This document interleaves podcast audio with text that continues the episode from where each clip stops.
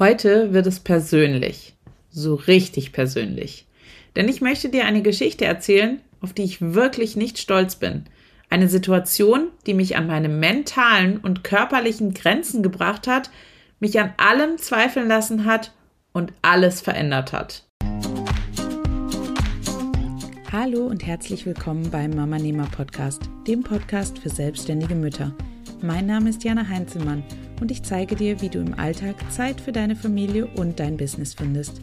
Und ich helfe dir, mit mehr Struktur und Plan all deine Träume produktiv unter einen Hut zu bringen. Für ein unabhängiges und flexibles Leben, angepasst an deine persönliche Lebenssituation. Ich wünsche dir ganz viel Spaß mit der heutigen Folge.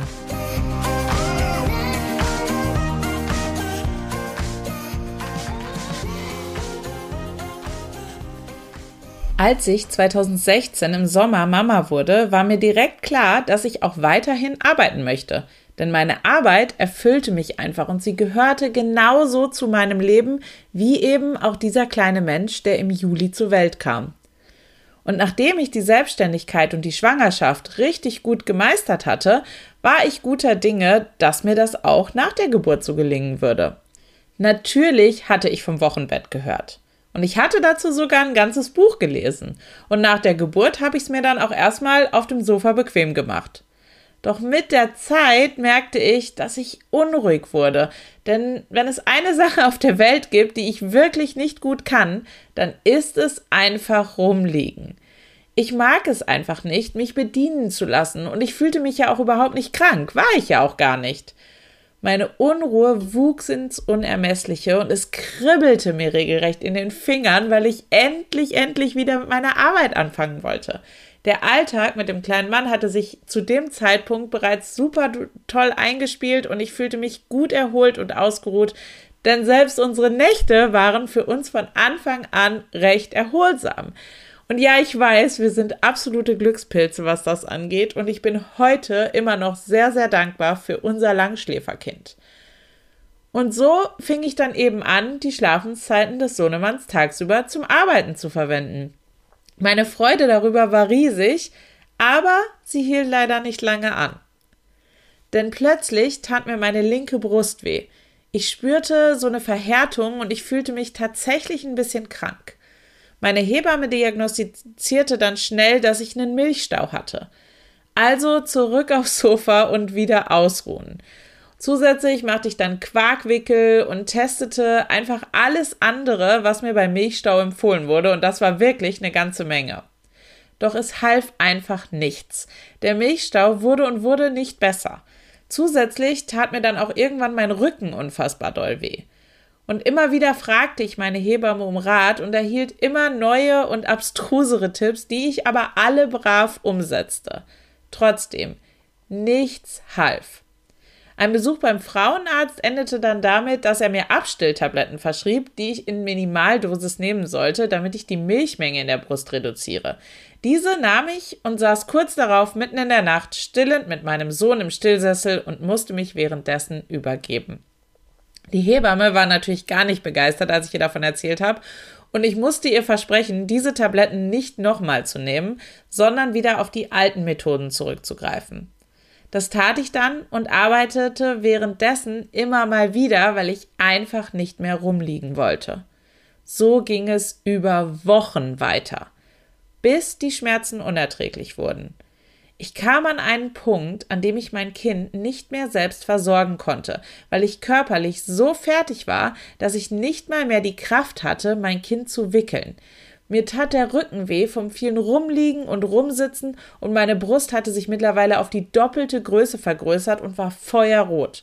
Zudem konnte ich meinen linken Arm nur noch ein paar Zentimeter weit anheben. Doch noch immer gab mir meine Hebamme die altbewährten Tipps und Hilfestellungen und empfahl kurz darauf, dass ich abpumpen sollte. Gesagt, getan, eine Milchpumpe wurde angeschafft und so pumpte ich unter höllischen Schmerzen Milch ab. Aber auch das brachte nicht den gewünschten Erfolg. Der Milchstau löste sich einfach nicht. Und dann kam der Moment des bösen Erwachens. Nach etwa anderthalb Monaten, in denen das nun schon so ging, bildete sich auf meiner Brust schließlich eine Blase, die mich nun wirklich beunruhigte. Denn das konnte einfach nicht mehr normal sein. Also bin ich wieder zu meiner Hebamme und die überwies mich direkt an meinen Hausarzt. Der war völlig schockiert, dass sie mich nicht direkt ins Krankenhaus geschickt hatte, was er dann aber direkt gemacht hat. Dort wurde ich wieder untersucht und man stellte fest, ich hatte nicht mehr nur einen Milchstau. Aus dem Milchstau war schon seit längerem eine Brustentzündung geworden und diese hatte sich zu einem Abzess entwickelt, der sofort operativ entfernt werden musste. Es folgte eine OP, bei der mir 300 Milliliter Eiter aus der Brust entfernt wurden. 300 Milliliter. Das ist fast so viel, wie normalerweise in einer Cola-Dose ist. Das alles wurde mir nach der OP mitgeteilt, die zum Glück gut verlaufen war. Ich musste eine Woche im Krankenhaus bleiben und danach hatte ich noch über Wochen eine Drainage in meiner Brust und musste mehrmals pro Woche ambulant ins Krankenhaus. Und das mit dem Stillen konnte ich danach auch komplett vergessen, denn bei der OP konnte leider nicht verhindert werden, dass Milchstränge durchtrennt wurden. Der ganze Spaß begleitete mich in etwa drei Monate und hat mich wirklich nachhaltig geprägt.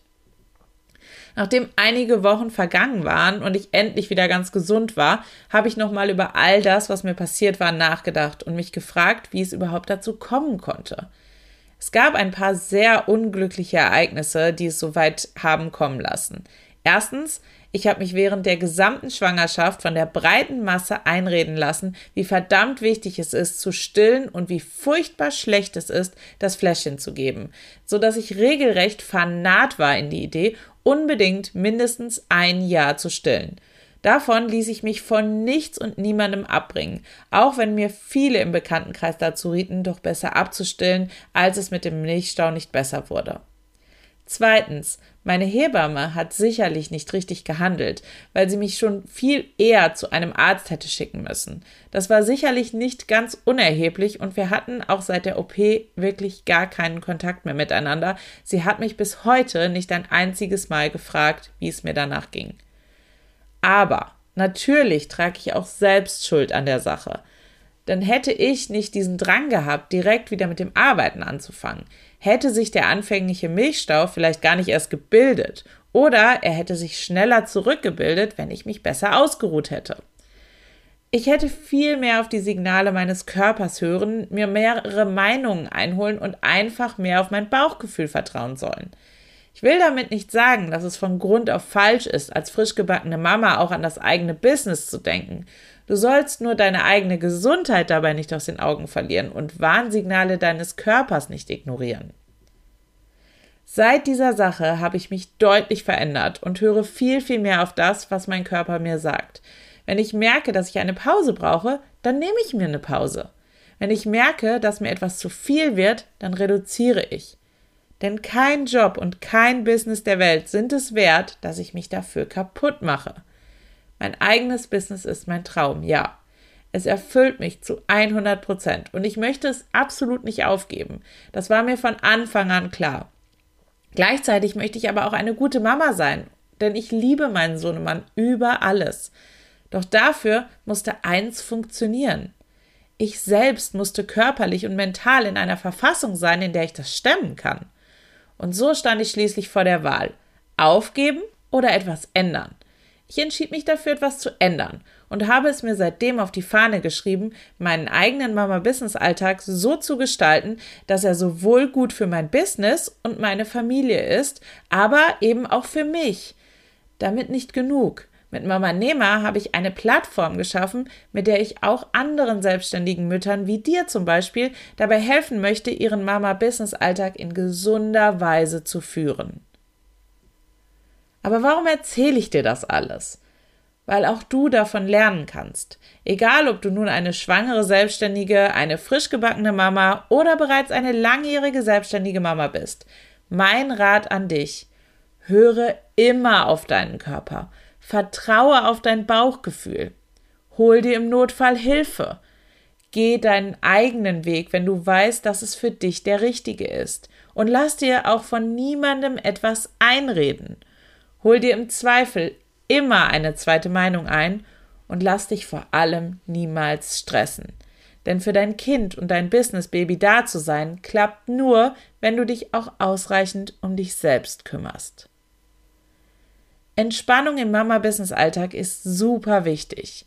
auch wenn du das Gefühl hast, keine Zeit dafür zu haben. In meinem Audiokurs Back to Business Baby gehen wir da super viel ins Detail. Und im Kurs zeige ich dir, wie du dich so organisierst, dass du auch wieder Zeit für dich und für deine Familie findest, ohne Gefahr zu laufen, auszubrennen. Wenn du mehr über meinen Audiokurs erfahren möchtest und wie ich dich damit unterstützen kann, wieder mehr Entspannung in deinen Alltag zu bringen, dann klick jetzt auf den Link in der Infobox.